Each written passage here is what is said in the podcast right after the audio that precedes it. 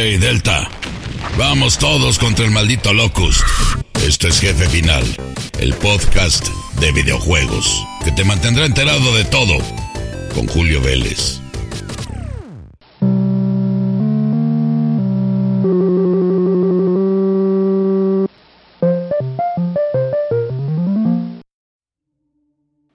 Mis queridos amigos gamers, compañeros de vicio, consejeros de aventura, cómplices de hobby. Es un gusto saludarlos. Bueno, ya fui formalmente presentado. Soy Julio Vélez. Me, pueden leer constantemente en Twitter, en arroba Julio Vélez. Y cada 15 días, por supuesto, en el nuevo episodio de Jefe Final, su podcast sobre videojuegos del pasado, presente y el futuro de los videojuegos. Y bueno, vamos a hablar de cosas muy interesantes en este sexto programa, del cual agradecemos muchísimo su preferencia. Recuerden que ya nos pueden encontrar en Spotify, pero también en los podcasts tanto de Apple como de Google. Así es que muchas gracias por su preferencia y pues vamos a platicarles. Antes que nada, pues hacer un pequeño resumen de lo que ha estado ocurriendo en la recta final hacia lo que se supone será el siguiente episodio de la Guerra de las Consolas cuyos principales eh, protagonistas actualmente pues son Microsoft, Sony y Nintendo que está ahorita en su trono de sultán disfrutando de todo lo que obtiene con Nintendo Switch, que ahorita curiosamente y a pesar de que Doom Eternal es un juegazazazo, una realización impecable, la reinvención del género de first person shooter, una superproducción de Bethesda y de ID Software, a pesar de eso, mundialmente y en este momento, Animal Crossing New Leaf, el juego del que les hablamos en nuestro programa anterior de jefe final, sigue siendo el líder a nivel mundial, no parece que lo vaya a dejar de ser y esto ha hecho pues que se vendan consolas Nintendo Switch como pan caliente, damita y caballero gamer. Y bueno, vale la pena, está algo grandioso.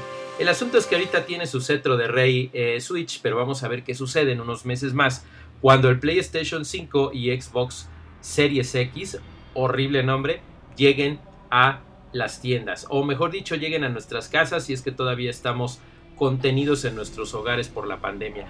Pero el asunto, amigos, que les quiero platicar en este podcast, al principio de este, es estos rumores que han ido y venido precisamente sobre lo que está sucediendo con el asunto del coronavirus COVID-19. Eh, yo sé que es lo que menos quieren escuchar ahorita, pero tenemos que hablar de las posibles consecuencias. Y es que han visto y han leído que hay muchas cosas que se están cancelando, se están posponiendo. Nos alegra como gamers saber que ni Microsoft ni Sony han dicho vamos a atrasar nuestra consola. Ellos siguen con que lo van a estrenar a finales de 2020, todo va muy bien, pero algunos analistas están diciendo, bueno, pero ¿qué va a suceder? Y algunos creen con base en lo que está ocurriendo con el asunto financiero, el poder adquisitivo de los gamers, de cualquiera que quiera tener una plataforma de videojuegos nueva, es que lo más probable es que en el primer trimestre, la mera temporada navideña, sí se venda y se venda muy bien. No tan alto como cuando uno anda feliz y contento y con su trabajo y aguinaldo, pero se va a vender. Lo que ellos temen es que debido a la situación económica mundial, las ventas bajen dramáticamente en los meses posteriores, ocasionando que haya pérdidas considerables para ambas empresas y que sus consolas quizás no tengan el timing perfecto para ser lanzadas. Yo sé que esto les puede preocupar a muchos, a mí me preocupa, yo quiero tener mi consola nueva, pero piensen en esto, ¿tendrán el dinero disponible para comprarse las dos consolas como ustedes mismos hicieron hace décadas?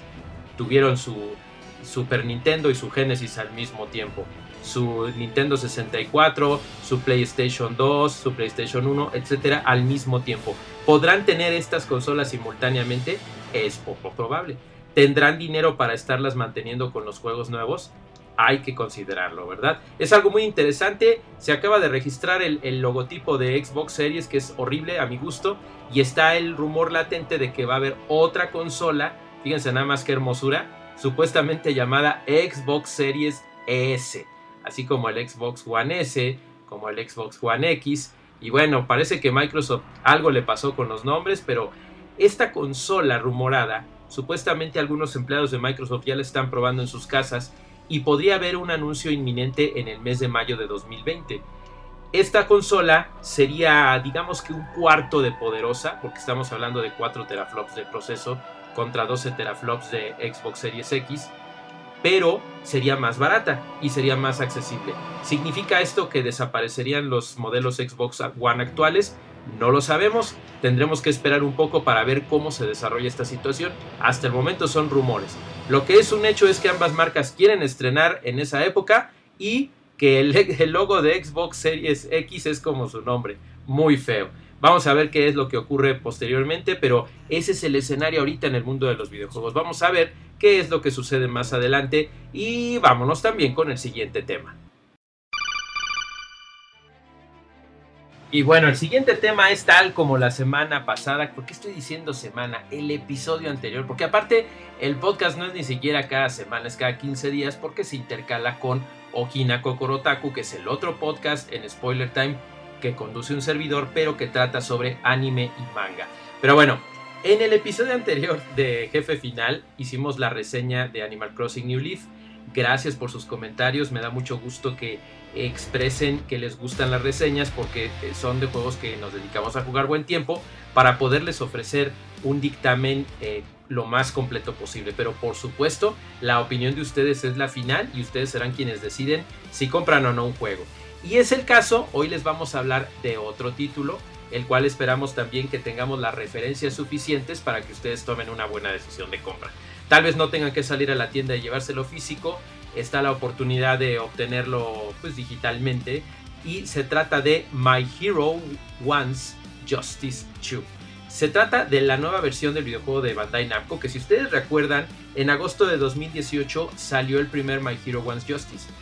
Pero es muy rápido para mi punto de vista, aunque está bien desde otra perspectiva, que el 13 de marzo de 2020, o sea, ni dos años, ni, bueno, ni año y medio, se lanzara la secuela. ¿De qué se trata My Heroes One Justice? Bueno, ya con el fondo musical se estarán imaginando, se trata del videojuego oficial de My Hero Academia, este manga y este anime que es fabuloso, que en japonés se llama Boku Hero Academia y que ha causado furor en todo el planeta porque está basado en el manga de Koei Horikoshi, que pues trata de una chicos y chicas que están en una escuela donde aprenden a ser superhéroes porque es un mundo donde un gran porcentaje tiene superpoderes. De hecho, la minoría no tiene superpoderes. Entonces decides hacerte bueno, hacerte malo, pero qué mejor que estar en una academia donde te, usen, a usar, te enseñen a usar tus superpoderes para bien.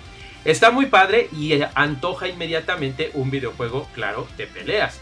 Entonces, eh, Bandai Namco, ni tardos ni perezosos, pues lanzaron este videojuego, esta secuela, desarrollada nuevamente por Viking Studios pero que a pesar de ser muy asombroso en lo visual, porque esta técnica que utilizan con el motor Unreal Engine 4 eh, para que se vean los gráficos de computadora revestidos de cel shade se llama y que parezca animación en movimiento, se ve muy padre en 3D, da emoción, da esa sensación de profundidad en los escenarios, pero para los más férreos al género de, de peleas en los videojuegos, quizás no sea tan contundente. Justamente en otra reseña que hice hace poco, eh, esta la hice para Zona Geek en Facebook, en el live de, Spoiler Time, hablábamos de One Punch a Hero Nobody Knows. Es una gran licencia, pero como que se cuelgan un poquito, pero no es un mal juego. Ojo, lo mismo pasa con este título que estamos analizando en este momento, My Heroes One Justice, que se me olvidó decirles, está disponible para PlayStation 4, PC,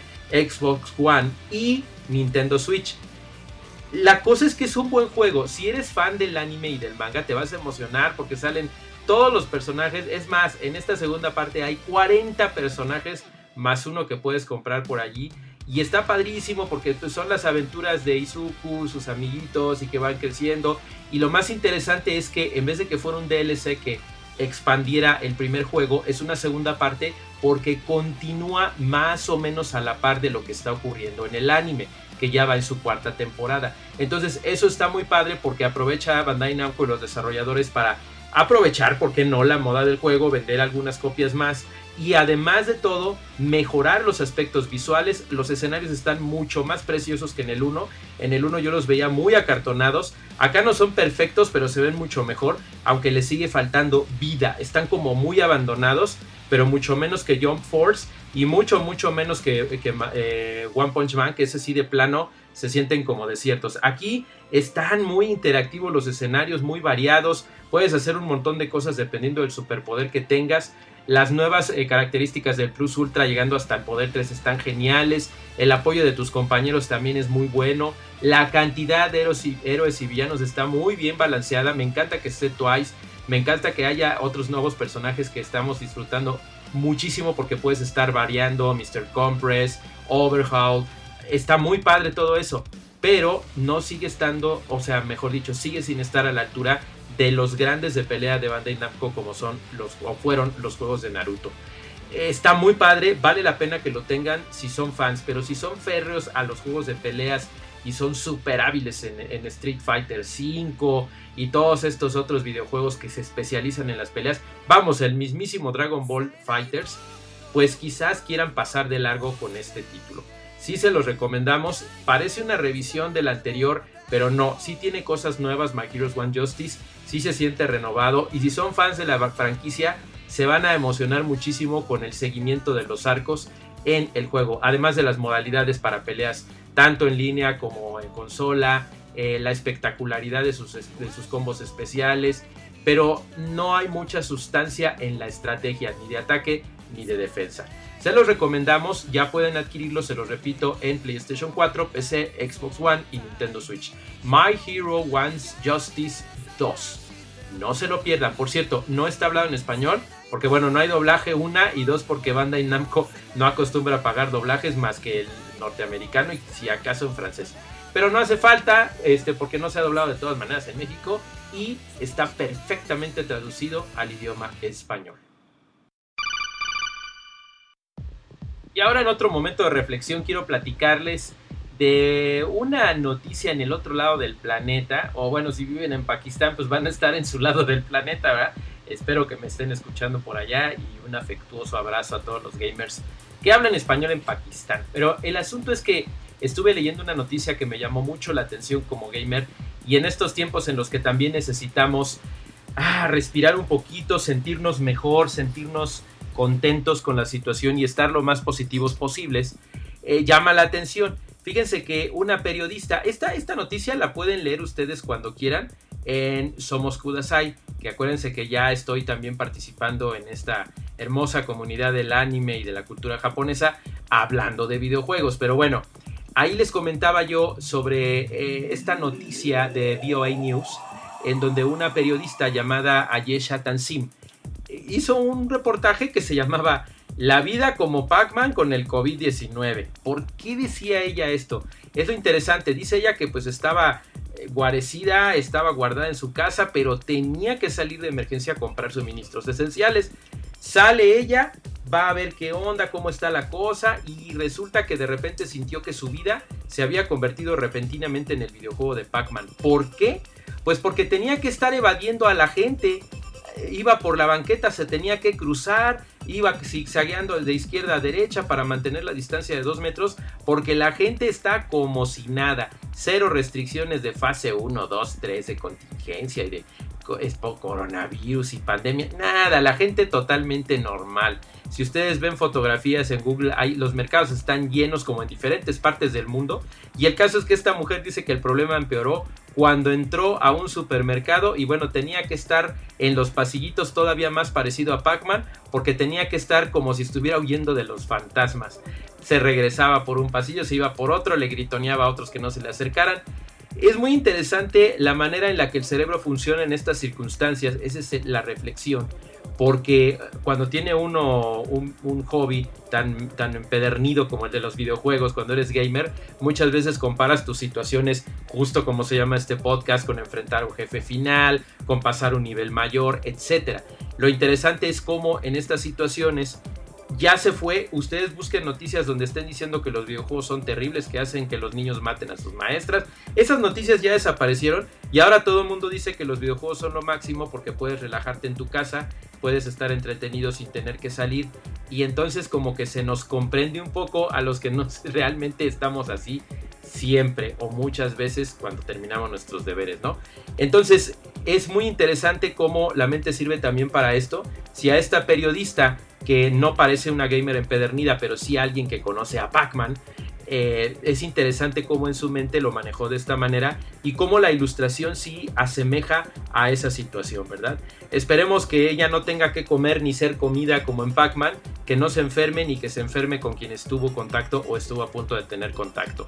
Por lo pronto tengan mucho cuidado y jueguen Pac-Man en su casita. Está pues, para todas las plataformas que nos podamos imaginar disponible. Esta fue la reflexión de jefe final este episodio.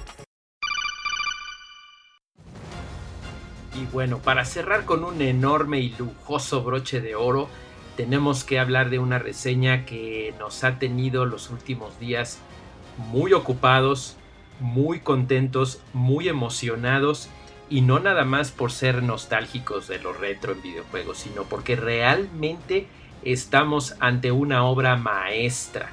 Así es, esta es la reseña de jefe final para Final Fantasy VII Remake el remake o la nueva versión de ese maravilloso juego para la primer consola PlayStation en 1997. Vaya que esperamos y vaya que valió la pena la espera. Square Enix nos entrega un juego maravilloso que recrea aquellas 6 a 10 horas que duraba el primero en una aventura que se extiende casi hasta las 40 y que ni siquiera cubre el juego completo yo les quiero ser muy franco, cuando yo me enteré que Square Enix iba a hacer esto de que iba a hacer varios juegos basados en Final Fantasy VII, yo dije, uy, le van a meter un montón de misiones secundarias, va a estar bien chafa, la historia va a estar bien aletargada.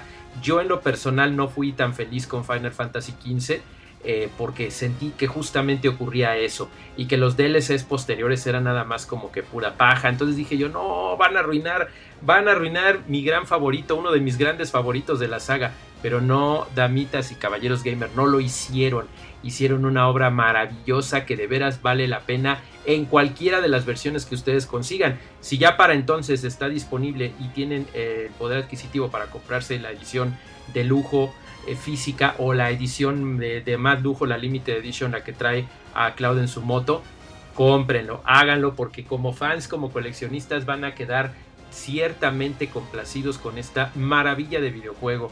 Que como les digo, una vez que lo completen, regresen por un jefe eh, oculto, no es spoiler, pero hay más, más cositas que hacer. Cuando ustedes lo terminen, esta aventura se puede este, extender de 40 a 45 horas. Es muy emocionante y lo que cubre es conclusivo, aunque sí nos deja con ganas y obviamente de lo que será la siguiente parte de las aventuras de Cloud y, sus amigos. Está muy padre el juego. Tengo que decirles que yo soy muy crítico de las voces en inglés, tanto en el doblaje de anime como en, la localización en videojuegos. Generalmente detesto lo que hacen en Estados Unidos, pero aquí lo hicieron muy bien. Square se preocupó por escoger un elenco increíble, dirigirlos bien entonces, si ustedes ponen el juego tanto en inglés como en japonés, es una joya. De hecho, Barrett se oye mucho mejor en inglés porque pues es un negrote ahí musculoso, ¿no? Y luego luego se ve que es norteamericano. Pero está muy padre el juego, se los recomiendo muchísimo musicalmente. Imagínense, en mayo van a lanzar Square Enix en su tienda Music, Square Enix Music, va a lanzar la banda sonora que son siete discos, o sea, no se les acaba la música, es mucho más soundtrack del que tenía el Final Fantasy VII original del gran Uematsu, pero además está mejorado, extendido, orquestal, es una auténtica maravilla. Se detiene nada más para escuchar la música que está increíble, las voces hasta de los personajes secundarios, todo está increíble. La parte de, visual, por supuesto, es un agasajo y empata muy bien con lo sonoro porque ven facciones, grandes efectos visuales, movimientos, nuestros personajes queridos de antaño remoceados y más humanos que nunca, complementado con unos diálogos que están increíbles porque les dan profundidad. Y esa es la parte que más me emociona de Final Fantasy VII Remake, el hecho de que los personajes se sienten más profundos que nunca. No fue paja lo que metieron para que vivieras más aventuras, sino profundidad en los personajes. Se sabe más de ellos, se entiende más de ellos, las relaciones interpersonales son más entrañables no quiero ni pensar qué es lo que va a suceder después con cierta pérdida, que no les voy a dar el spoiler, aunque el juego original es del 97, pero si aquella vez lloré, yo no sé qué me va a pasar ahora, ¿verdad? el caso es que el juego es una auténtica maravilla de principio a fin, entre comillas, porque como les digo, va a haber más y eso nos emociona mucho porque si lo hace Square Enix de esta calidad, que estoy seguro que lo va a hacer, estamos ante iba a decir el renacimiento con una cola de Fénix, pero la realidad es que Final Fantasy ha estado en la cima siempre. A mí en lo personal el 15 no me gustó, a mucha gente sí, pero el 14 online sí les puedo decir que es una maravilla, que es increíble que lleve tantos años en línea y que se siga perfeccionando y perfeccionando y haya cosas tan maravillosas como un funeral a un querido colega que murió por coronavirus y entonces llegaron miles y le hicieron un homenaje dentro del juego en línea en tiempo real. Es una verdadera maravilla. Final Fantasy es una de las sagas eh, de eh, JRPG más maravillosas, si no es que la más grande de todos los tiempos. Y con Seven Remake lo dejan clarísimo. El sistema de combate, el árbol de mejora de armas, los materia, los límites se manejan perfectamente. Me disgustó un poco que ahora no puedes tener las invocaciones eh, los summons no los puedes tener en todas las batallas. Pero francamente antes era absurdo, tanto en el 6, 7, 8 y 9, que estuvieras con un enemiguito y le sacaras un Ifrit del tamaño de un edificio. Ahora es un poco más coherente el momento en el que puedes hacer los summons, en el que puedes usar estas materias de invocación y junto con ello todas las, este, curas, eh, eh, los ataques especiales con fuego, con elementos, se ven y evolucionan de una manera increíble si necesitas darle tiempo, no es de estarle apretando el botoncito y como ya no es de turnos, ahora sí ya le puedo apretar y los voy a matar. No, no, no, así no funciona. Aparentemente es acción en tiempo real, pero sí tienes que meterte, clavarte y estar viendo en tiempo real qué le vas a indicar a cada miembro de tu party para que puedas eh, eh, derrotar a los diferentes enemigos e ir avanzando en las mazmorras. Otra cosita menor es que hubo justamente algunos laberintos y algunas misiones que sentí un poco lineales, pero no es nada que temer. Los minijuegos están muy buenos, el replay value eh, queda un poquito como aburridón, pero eso ya es cuando terminaste el juego. Pero sí te dan ganas de, ver más, porque vas a extrañar el juego, vas a extrañar Midgar y vas a querer regresar a él. Así es que lo vas a disfrutar mucho. Final Fantasy VII Remake le damos la calificación perfecta, a pesar de los pequeños peros que le encontramos. Pero mayormente y predominantemente se trata de una obra maestra perfecto y totalmente recomendable para cualquiera, incluso si jamás han jugado un Final Fantasy, ¿eh? Ojo, no, no tienen que haber jugado Final 1, Final 2, no, no, no.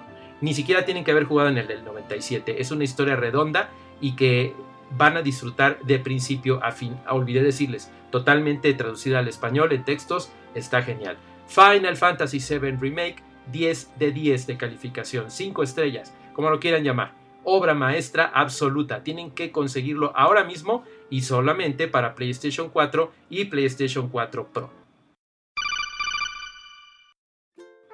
Y con esto, mis queridos amigos y amigas gamers, me despido. Yo soy Julio Vélez. Recuerden que pueden leerme las 24 horas del día, los 365 días del año en Twitter, arroba Julio Vélez. También pueden escucharme, aparte de en este podcast jefe final, en el podcast Okina Kokorotaku de Spoiler Time Recuerden que vamos por más cosas de manga, anime y cultura japonesa. Y también recuerden que pueden leerme en Somos Kudasai, en Spoiler Time y en Cine Premier, donde además en la revista soy editor con mucho orgullo y con mucha eh, honra de Otakushi, que es la publicación que habla sobre anime dentro de Cine Premier.